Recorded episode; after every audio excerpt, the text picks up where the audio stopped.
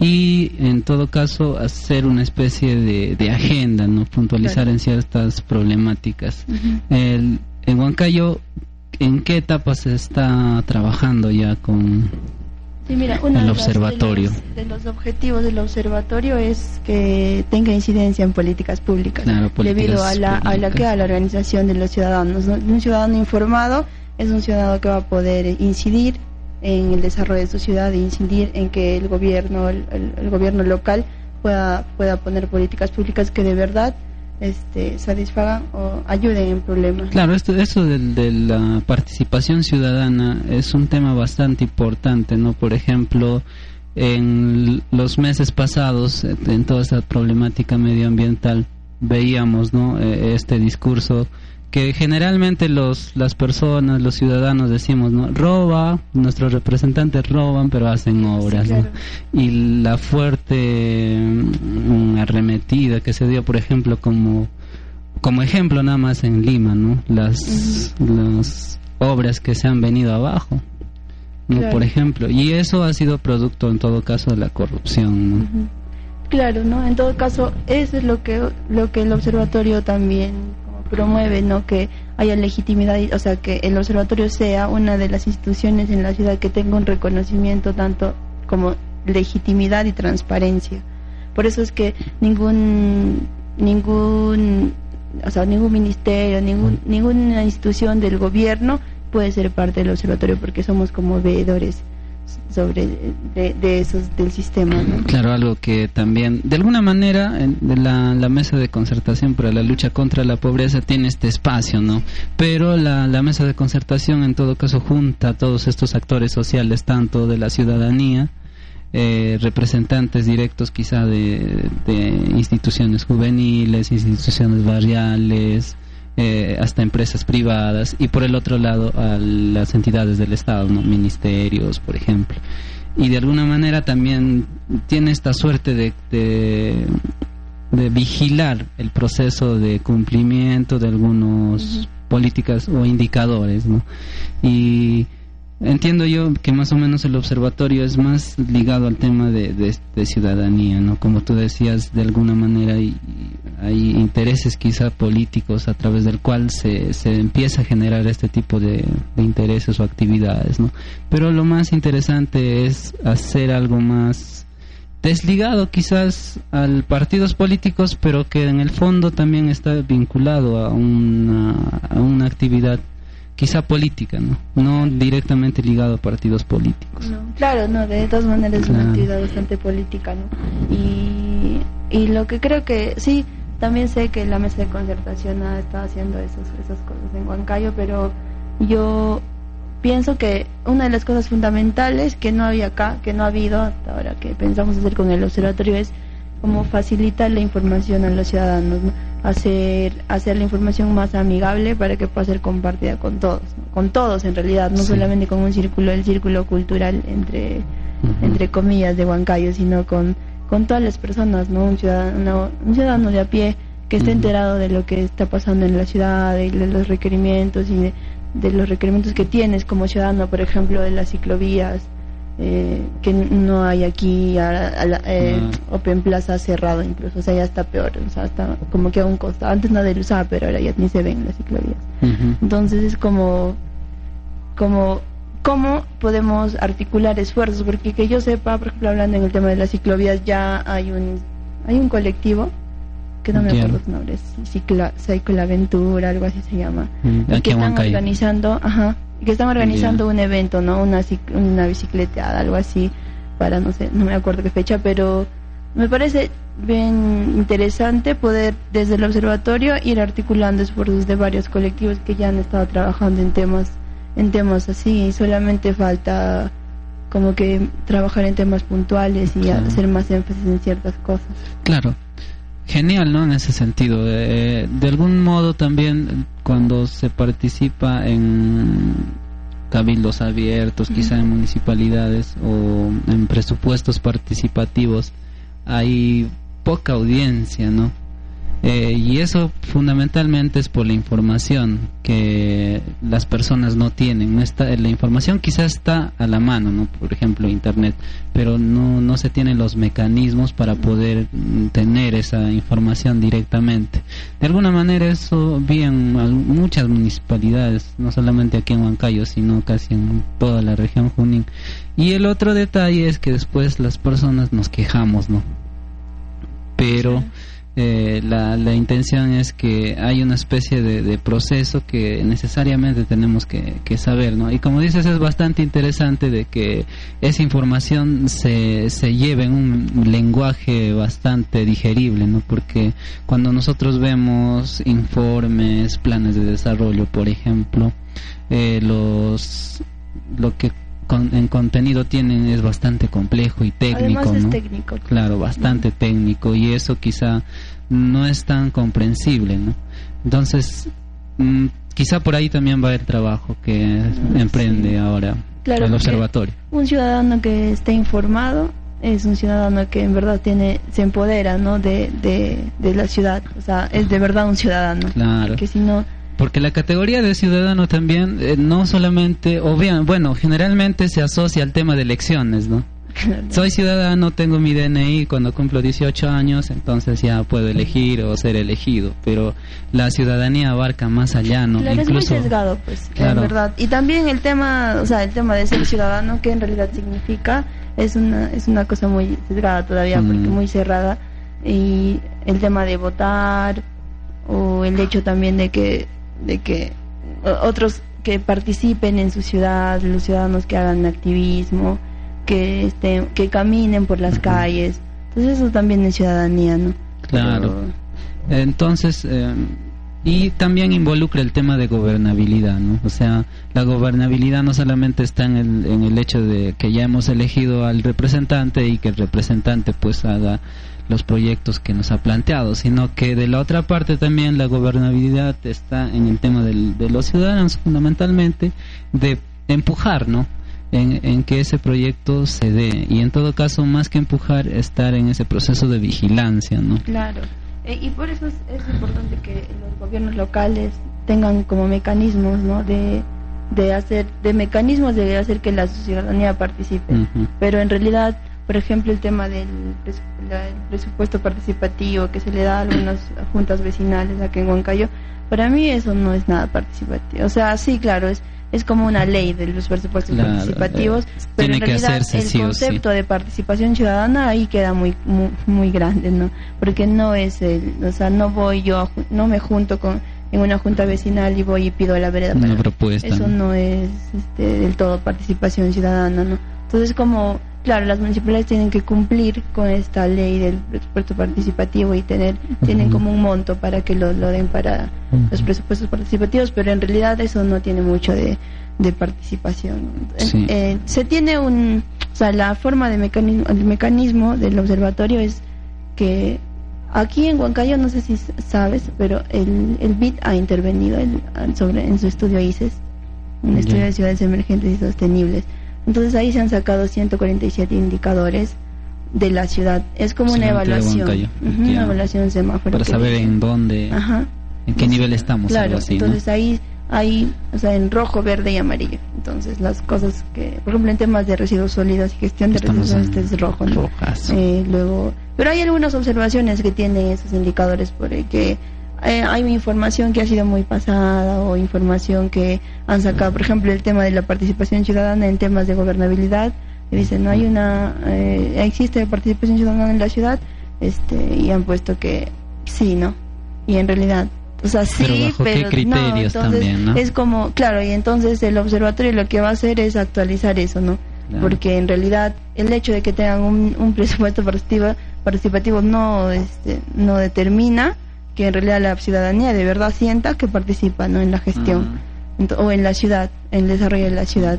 Entonces, eso es lo que el, observatorio ahora está haciendo una, bueno, se está haciendo una encuesta de calidad de vida, una encuesta de percepción ciudadana, o sea, para aterrizar esos indicadores, porque esos indicadores han salido más que nada de información del municipio, de los ministerios, ¿no?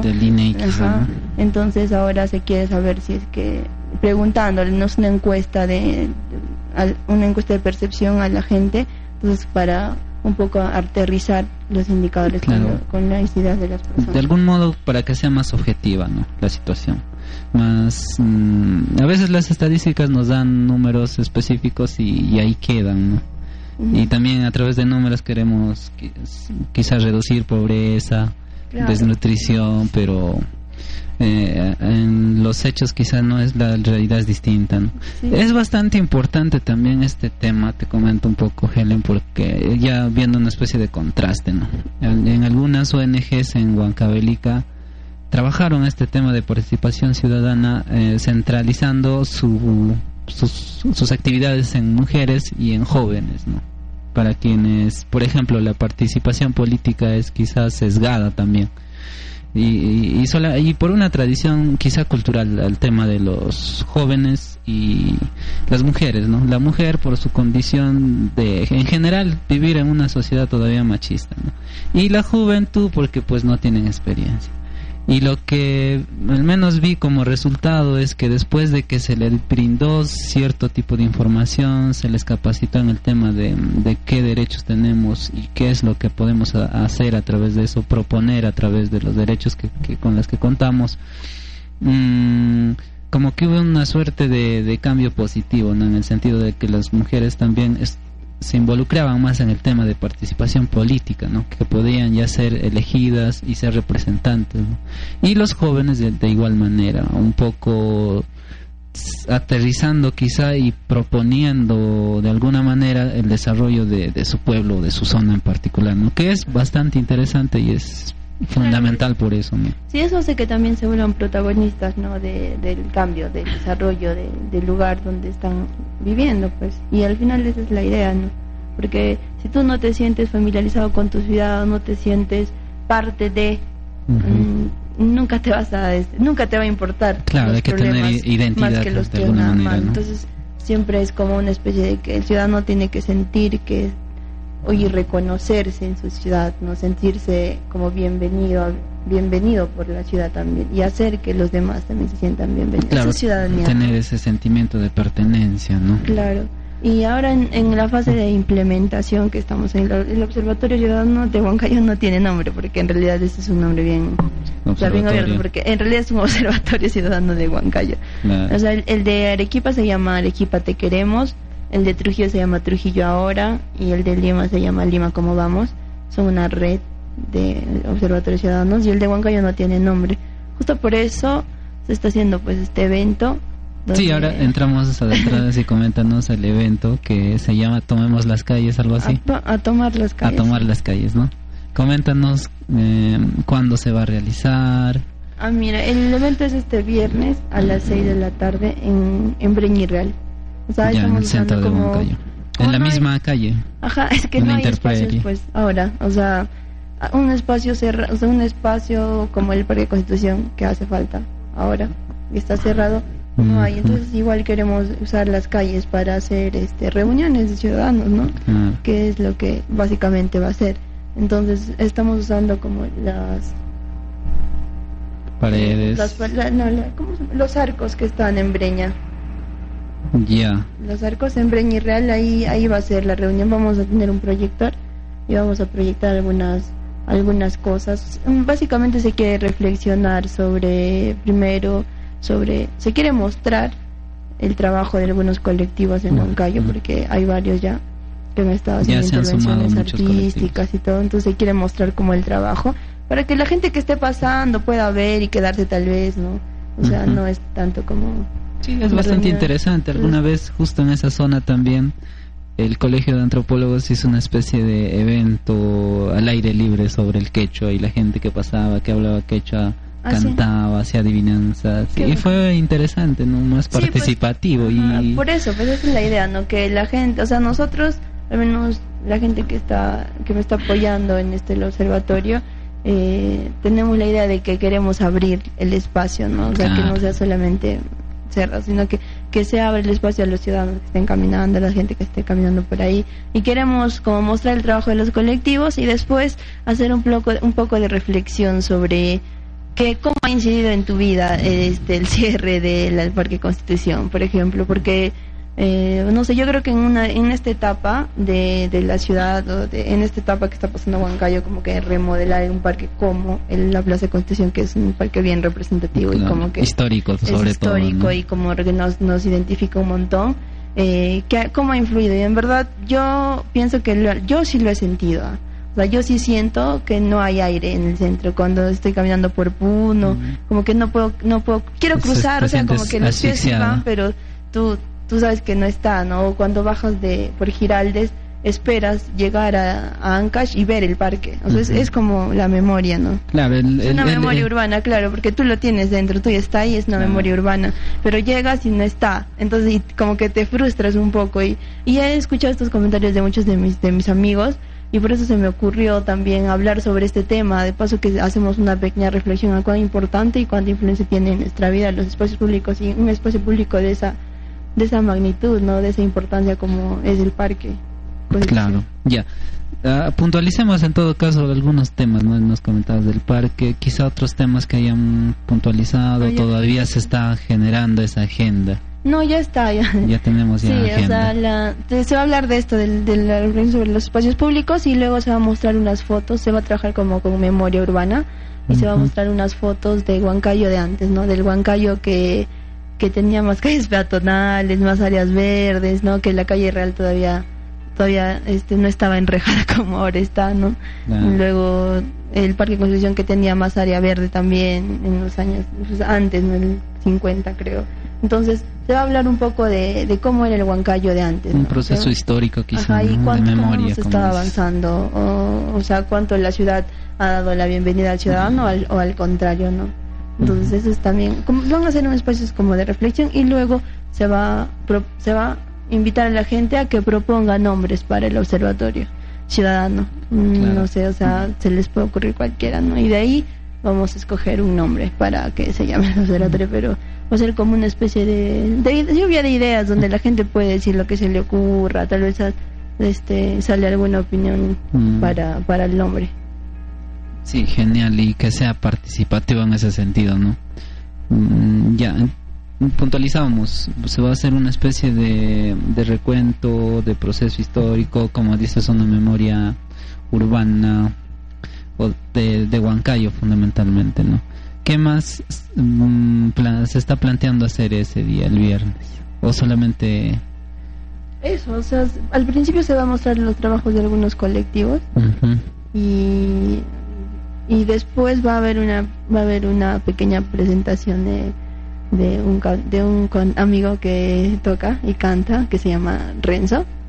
Y tiene algunas canciones que hablan sobre sobre una o sea una sobre que menciona Huancayo como ciudad y lo que ha visto aquí.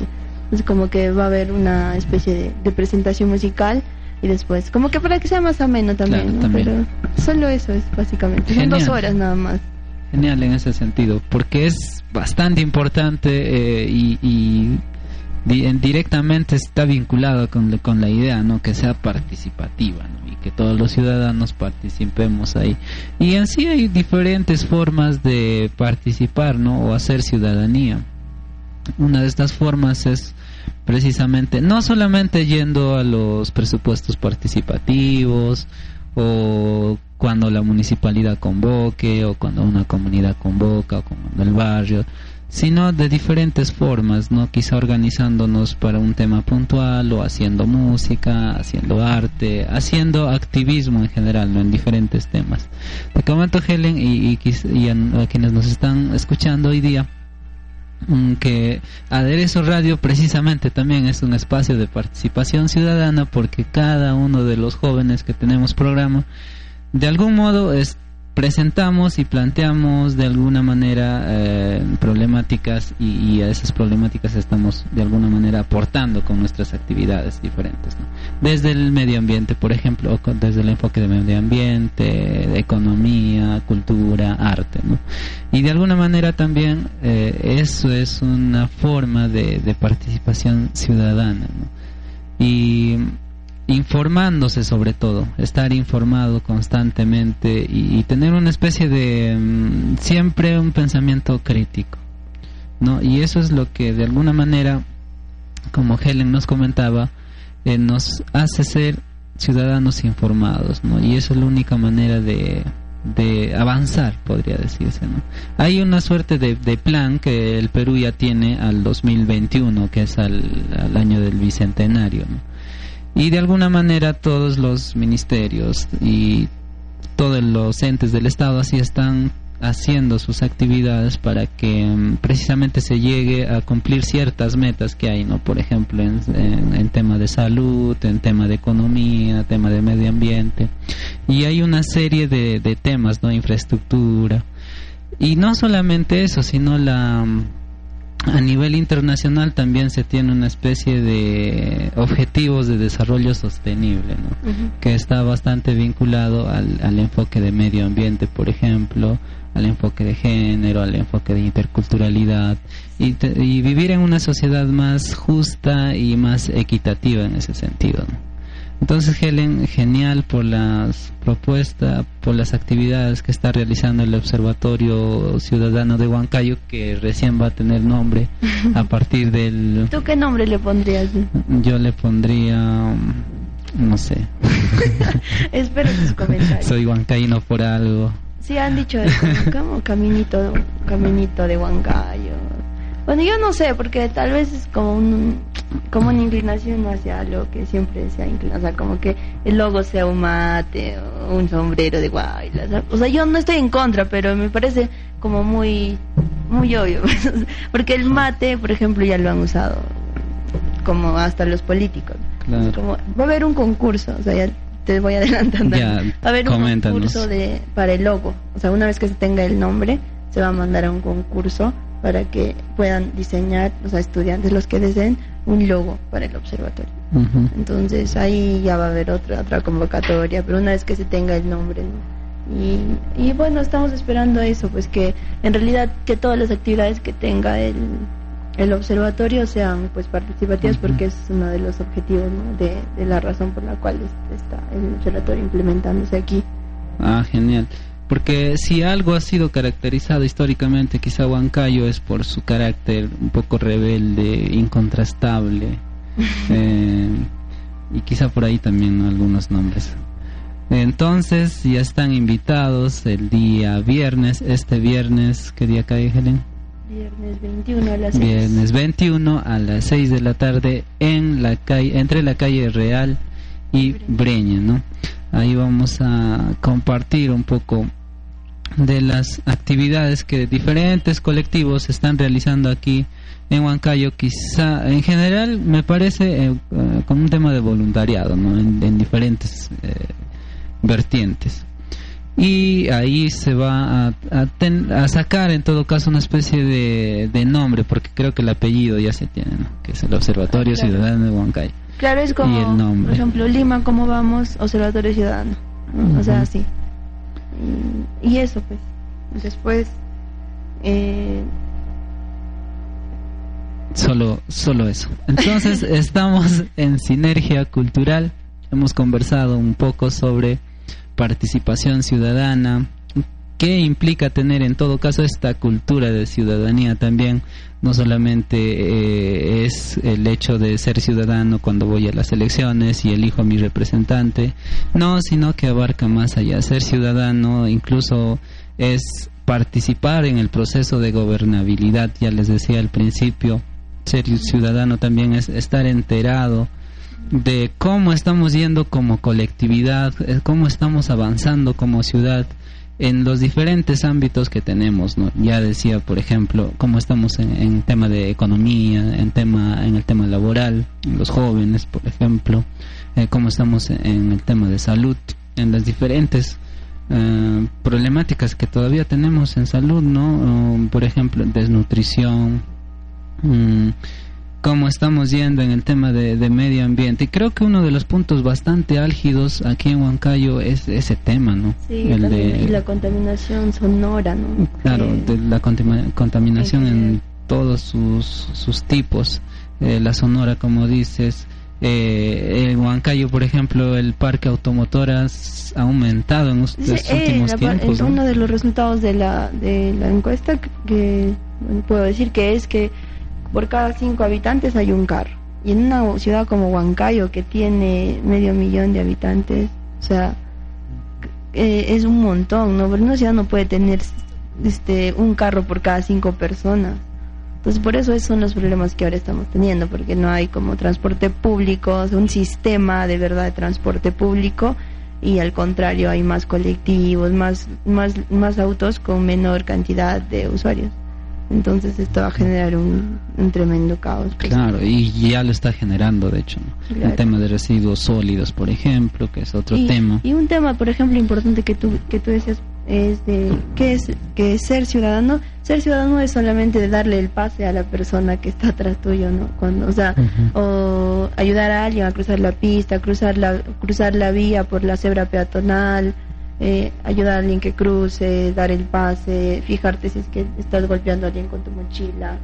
Eso no es educación ciudadana de, de, darte cuenta que vives en una comunidad o sea que vives entre colectividad y que no solamente importa tu, tu paso, no tu vía, sino que en realidad vives en colectividad. Y eso es lo, lo, que muchas veces tiene que trabajar con la gente acá en Huancayo, el tema de, educación ciudadana es bastante fuerte, hay mucha individualización ¿no?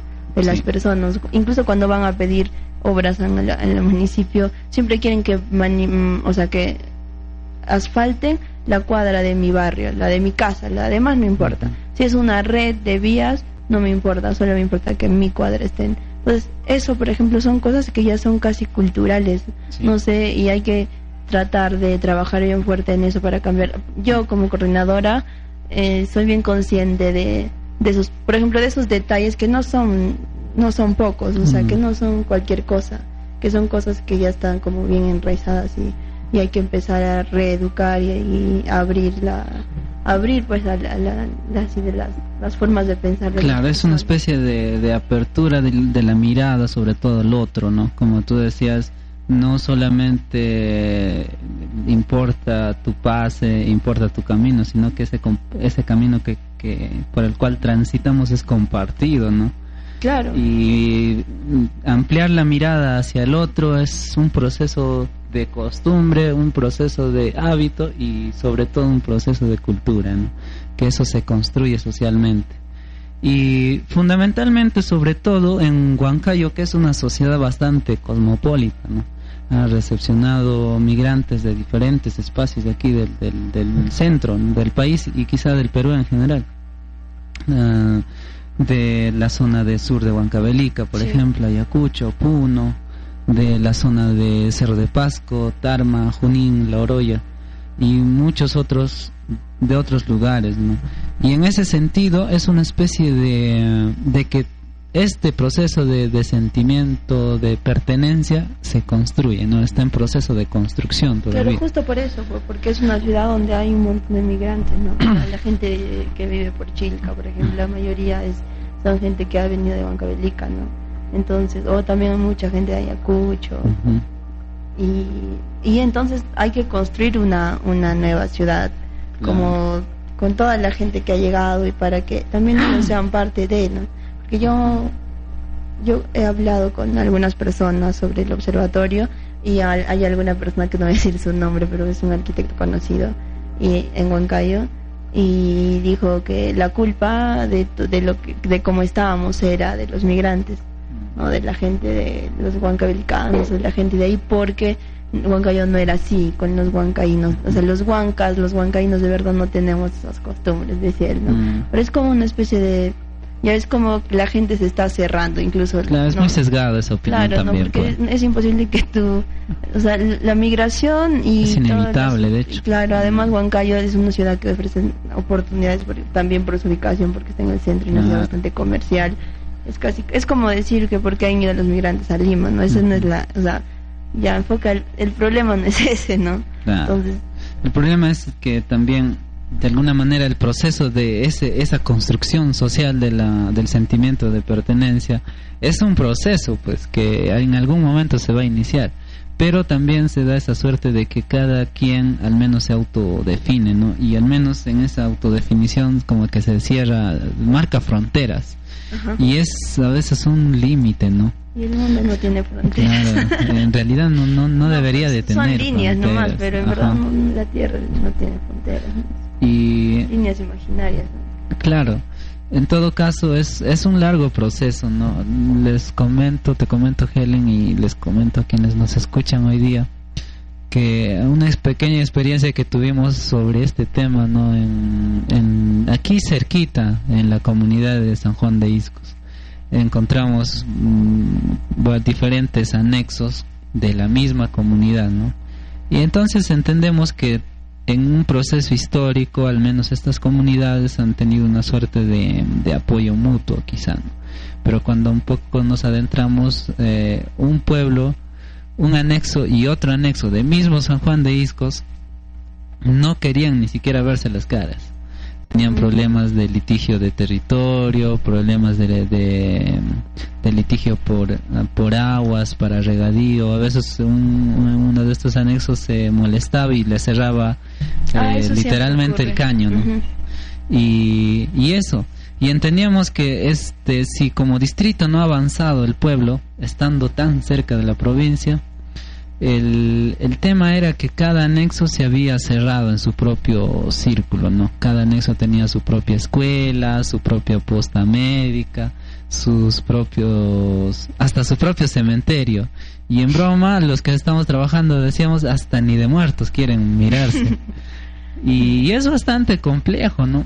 Porque a veces históricamente también hemos visto de que los las comunidades y las sociedades huancas incluso hasta la misma fecha son bastante conflictivos y, y con bastante eh, o con, se confrontan constantemente ¿no? y en esa confrontación se autodefinen y hay una suerte de competencia ¿no? es que ese es el huancaíno Ajá. ese, es su carácter el de hecho el huanca ¿no? que siempre están los competentes los que están siempre ahí progresando ¿no? o sea, luchando por el progreso y está bien, ¿no? Claro, es su carácter. hay una especie, o sea, eso ha hecho también, o sea, eso tiene un lado bueno, porque los huancaínos yo por el que o sea como que he estado en otros lados y he visto que en verdad los huancaínos la gente así o sea, sí he visto que la gente de Huancayo trabaja trabaja bien o sea he estado en otros lados y parece que no eso es algo que es bien bien del huancaíno así que bien son bien trabajadores así somos no pero el problema también va en lo otro no de, de, de estar compitiendo entre nosotros de ser más individualistas y ver nuestro interés. Y, y entonces hay que trabajar mucho en en juntarlo todo, ¿no? En que se haga es, una... Es un proceso bastante complicado, pero no imposible, ¿no? Porque mm, creo que de manera simbólica, al menos en Huancayo, eh, se ve todo este proceso de competencia cuando se dan, hacen concursos de Wailer, por ejemplo, ¿no? Ahí cada elenco tiene su propia característica y muestra lo mejor que tiene, ¿no? Y al final si, si un grupo gana la competencia o gana varias competencias ni siquiera logra no o sea de compartir se comparte dentro de, los integrantes del grupo. Eh, voy al tema de que ni, o sea nunca han competido por el premio en sí que es el premio en dinero por ejemplo o el trofeo sino por el prestigio del grupo. O sea y el tema de prestigio también está bastante simbolizado ahí, ¿no? Que es no solamente es una característica de aquí de la de la zona del centro, sino que en muchos otros pueblos del mundo, ¿no? En África, por ejemplo, tanto muestran sus su prestigio que tienen hasta queman sus casas para decir que yo tengo más. ¿No? Y es algo así, ¿no? Literalmente a veces por eso se decía hay una otra crítica, ¿no? al resto en realidad pueden se puede tener de esto diferentes miradas, ¿no? Que en ese sentido se ha dicho que Huancayo es una ciudad, una ciudad feliz, ¿no? Una ciudad feliz porque la gente trabaja, este, se saca la mugre para ah, festejar, ¿no? el trabajo se festeja acá y es una de las zonas, en, general el Valle del Mantaro, ¿no? Donde hay más festividad en todo el año. Y es más igual o sea, los bailes también representan eso, ¿no? El bailas. siempre está relacionado como que con la agricultura, con el, con el ganado y con el trabajo, pues en verdad, de, la gente del valle, ¿no? Claro. Pero es un, es un proceso en sí, ¿no? Ya eh, no hay, como ya comentabas tú mismo, eh, los límites siempre se rompen, ¿no? Y, y los límites a veces son prejuicios que uno tiene y que eso es, un proceso de, construcción social. ¿no? Todo en la vida del ser humano es un proceso de, constante cambio y de constante construcción social. Y de deconstrucción. Claro, también de, de, construcción y de construcción. ¿no? Es, es un, un, proceso dialéctico, podríamos decir, en ese sentido. Y bueno, el tiempo ya se nos está yendo. Estamos en Sinergia Cultural por Aderezo Radio Web. hemos conversado con Helen Socolaya, que es representante o coordinadora del Observatorio Ciudadano de Huancayo. E, ellos van a tener una actividad al cual estamos todos invitados para el día viernes 21 de este mes a las 6 de la tarde en la calle Real y Breña. ¿No, Helen? Sí.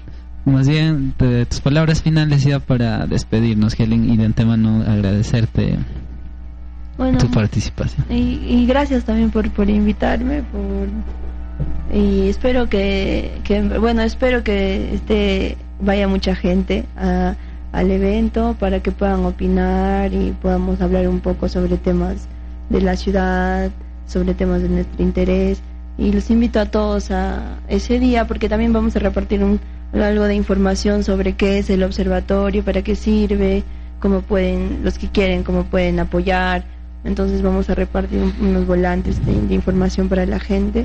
Y nada, los espero a todos y muchas gracias John por la invitación. Bien, y recordemos que ser ciudadano implica aperturar tu mirada hacia el otro y el no solamente a tu propio progreso, sino al progreso de la colectividad en la que vivimos y habitamos. Soy John León Chinchilla y conmigo hasta el próximo viernes o hasta el próximo miércoles. Este viernes estamos en el programa que le hemos dedicado al primer UYAI Cultural, que es un congreso de políticas culturales. Es, vamos a tener invitados también con quienes nos van a comentar y compartir este este primer evento que está directamente ligado al tema de políticas culturales. Conmigo hasta este viernes 21 y con Sinergia Cultural hasta el próximo miércoles.